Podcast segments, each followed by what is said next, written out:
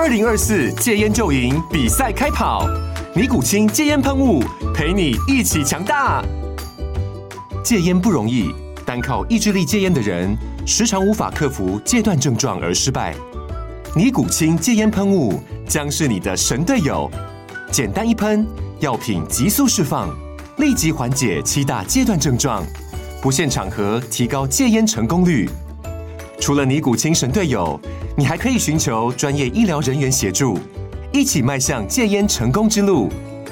尼古清戒烟喷雾，用科学方法戒烟，请咨询全台各大药局及戒烟门诊。本广告由尼古清戒烟喷雾、卫部药书字第零二七八三五号提供。嘉安嘉护股份有限公司，台北市中山区民生东路三段二号十楼，北市卫药广字第一一三零三零一九零号。尼古清戒烟喷雾，相伴每个新开始。洪承畴没有就义，他投降了。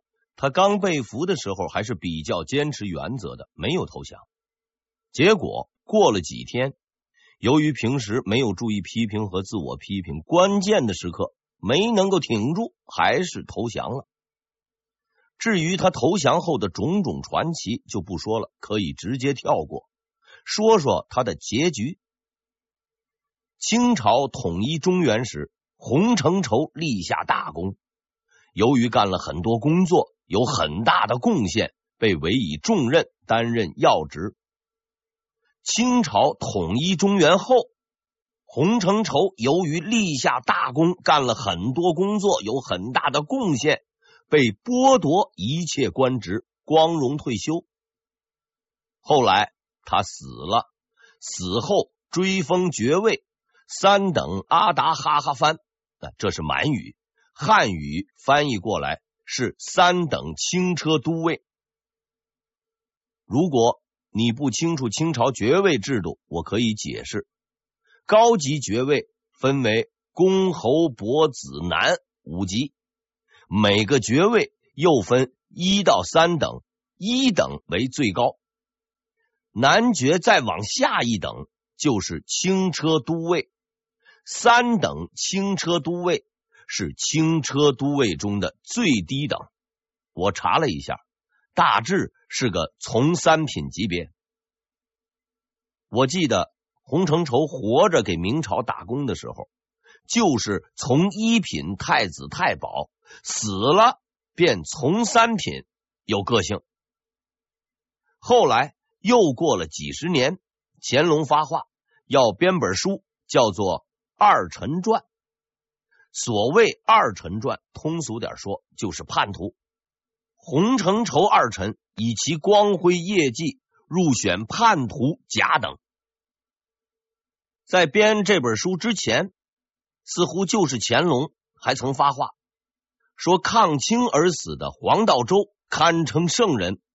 说史可法是英雄，要给他立碑塑像。我又想起了陈佩斯那个经典小品里的台词儿：“叛徒神气什么？”好像还有另一句台词儿是这样：“你说我当时要是咬咬牙，不就挺过来了吗？”我絮絮叨叨的说这么几句，只是想说，历史证明。叛徒是没有好下场的，同志瞧不起的人，敌人也瞧不起。现在的崇祯基本上已经被烤焦了，里面打的是一塌糊涂，外面打的是糊涂一塌，没法混了。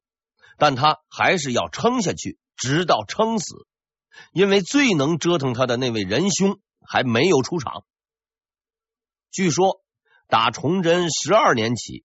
崇祯就经常做梦，梦见有那么一个人，在他的手上写了一个字儿“有”，这是个很奇怪的梦，而且还不止一次。所以他把这个梦告诉了文武大臣，让他们帮忙解释。大家伙听了以后都说很好，说很吉利。我想了想，有道理，因为有。总比没有好。然而有一个人却大惊失色，这个人叫王承恩，是崇祯的贴身太监。散朝以后，他找到了崇祯，对他说出了这个梦境的真实意义、可怕的寓意。大明将亡。按照王承恩的解释，这个“有”实际上是两个字儿，上面是大字少一撇，下面是名字少了半边，所以这个字儿的意思就是大明要少一半。崇祯不信，不敢信。大明江山自打朱重八起有二百多年了，难道要毁在自己的手上？我个人认为，崇祯兄弟过于忧虑了，因为毁不毁这个事儿不由他。但这个梦实在比较准，我查了一下，他做梦的时间。大致就是那个毁他江山的人出现的时间。崇祯十二年，有一个人从深山中走了出来，他的随从很少，人马很单薄，且很不起眼。无论是张献忠还是皇太极，他都望尘莫及。但命中注定，他才是最终改变一切的人。五年之后。这个人我就是不说，你也知道是李自成。李自成在山里蹲了一年多，干过什么没人知道，只知道他出来之后进步很快。一年多时间，他又有了几千人，占了几个县城，但就全国而言，他实在排不上号。有时候遇到了经济困难，还得找张献忠拉兄弟一把。鉴于生计困难，崇祯十三年初，他率军进入河南。新年新气象嘛，他准备到那儿碰碰运气。通常来讲，这个想法没啥搞头，因为之前他经常到全国出差，河南也是出差地之一，跑来跑去，并没什么意外的惊喜。可是这次不一样，崇祯十三年，河南大旱。这场大旱，史料上说是两百多年未遇之大旱。河南的景象，借用古人的话说，那就是白骨露于野，千里无鸡鸣。大旱也好，没有鸡叫唤也罢，没有牛，没有猪，这都罢了。有一样东西是终究不会罢的，征税。不征税就没钱打张献忠，没钱防皇太极，必须征。这么个社会环境，让人不造反真的很难。至于结局，不用说也知道，劳苦大众固然吃得劳苦，劳苦忒久了，大众就不干了，那就要闹事儿，就要不交税不纳粮。于是接下来就是那句著名的口号。吃他娘，喝他娘！开了大门迎闯王，闯王来时不纳粮。之前我说什么来着？气数，没错，就是气数。其实气数这玩意儿说穿了，就是个使用年限。好比饼干，只能保质三天，你偏三年后吃，那就只能拉肚子。好比房子，只能住三十年。你偏要住四十年，没准哪天上厕所的时候就被埋进去了。什么东西都有使用年限，比如粮食，比如大米，比如王朝，比如帝国。不同的是，大米的年限看得见，王朝的年限看不见，看不见却依然存在。对于气数，崇祯是不信的，开始不信。等到崇祯十四年，怕什么来什么，后院起火，前院塌方，卢象生死了，辽东败了，中原乱了，他呀信了。在一次检讨会上，崇祯紧绷了十四年的神经终于崩溃了，他嚎啕大哭，一边哭一边说：“我登基十四年。”饱经忧患，国家事情多，灾荒多，没有粮食，竟然人吃人，流寇四起，这都是我失德所致啊！这都是我的错呀！啊！崇祯不停的哭，不停的哭。我呀，同情他。大臣们似乎也很同情，纷纷发言说：“这不是你的错，但不是皇帝的错，是谁的错呢？”几乎所有的人众口一词，说出了这两个字儿：“气数。”崇祯终于认了，他承认这是气数，但他终究是不甘心的。就算是气数。人力也可补救，这么多年了，补救何用？然后，崇祯是接着大哭。崇祯大哭的时候，李自成正在前进，在属于他的气数上大踏步的前进。在河南，他毫不费力的招募了十几万人，只用了两年时间。就占领了河南全境，所向披靡，先后杀死陕西总督傅宗龙、汪乔年以及我们的老熟人福王朱常洵。鉴于崇祯倒霉蛋的倒霉史已经太长，鉴于他受的苦实在太多，鉴于不想让人说我老拿崇祯混事儿，还鉴于我比较乐观，不太喜欢落井下石。所以呢，我决定下面简单点，至少保证你不至于听得太过郁闷。李自成同志继续在前进。一年后，他进入陕西，击败了明朝的最后一位猛人孙传庭，占领西安。明军就此再无还手之力。崇祯十六年，李自成在西安集结所有兵力，准备向京城出发。他将终结这一延续二百七十多年的王朝。在出发之前，他发出了一道檄文，文中有八个字：“结而明朝，气数已尽。”对于上述八个字，崇祯应该是认账的，因为不认账不行。上台以前，崇祯憋足了劲儿要干掉那个死人妖。死人妖干掉了，又出来了党争，后金入侵，他看准了袁崇焕，要他出来上岗，一顿折腾。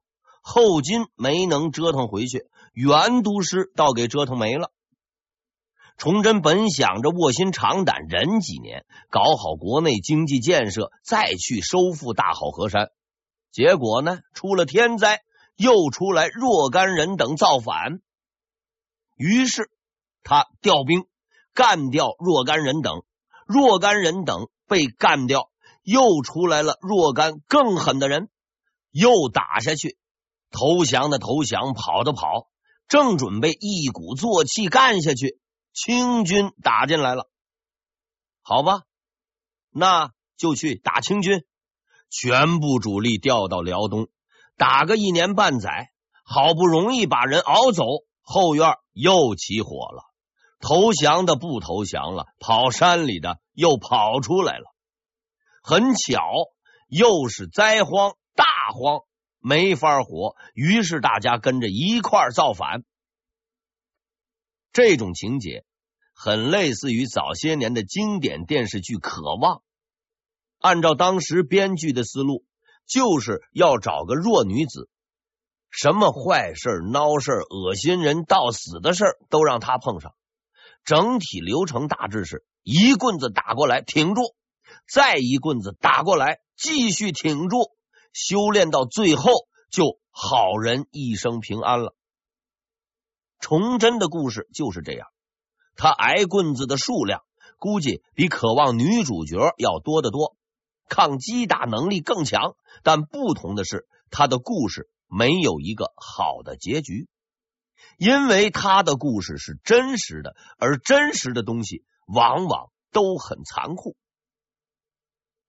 崇祯并不是一个温和的人，他很急躁，很用力。用今天的话说，叫用力过猛，但那个烂摊子不用力过猛，只能收摊。崇祯很节俭，他的衣服、袜子都打了补丁。请注意，打补丁的并不一定很节俭，往往很浪费。比如后来清朝的道光同志，衣服破了，让人去打了个补丁，五十两白银。这哥们儿全然是败家的种，还说特便宜。而崇祯的补丁呢，是他老婆给打的，免费。因此，崇祯还有个特点，走路慢。因为啊，走得快了，里面的这个破衣服就会飘出来。节俭是节俭，这个脸面还是得要的。崇祯工作很努力。每天白天上朝，晚上加班。据史料记载，大致每天要干七八个时辰，十四到十六个小时，累得半死不活。第二天你接着干。简单的说，崇祯老黄牛干的是这么一份工作，没有工作范围，没有工作界限，什么都要管。每天上班不是跟人吵架，那帮言官。就是看人吵架党争，穿的破烂，吃的也少，跟老婆困觉觉少，只睡五六个小时，时不时还有噩耗传来，什么北边打过来，西边打过来，祖坟被人烧了，部将被人杀了，东西被人抢了，等等等等，这工作谁干？最不幸的是，崇祯老黄牛以上所有的不幸。都无法换来一个幸福的结局，他的努力终究失败。但比最不幸更不幸的啊，简称就是最最不幸的是崇祯知道这点，知道结局是悲剧，也无法改变，却依然要继续，这就是人生的最大悲哀。史料告诉我们。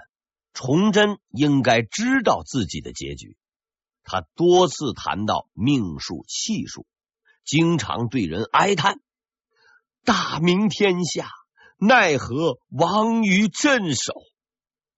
然而，他依然尽心尽力，全力以赴，日以继夜，夜以继日，勤勤恳恳，任劳任怨，不到长城心不死，撞了南墙不回头，往死了干。直到最后结局的到来，依然没有放弃；直到兵临城下的那一天，依然没有放弃。人生最最最最痛苦的是，人还活着，气数没了。下面结局到来的具体过程就没必要细说了。我说过，我是个有幽默感的人，很明显。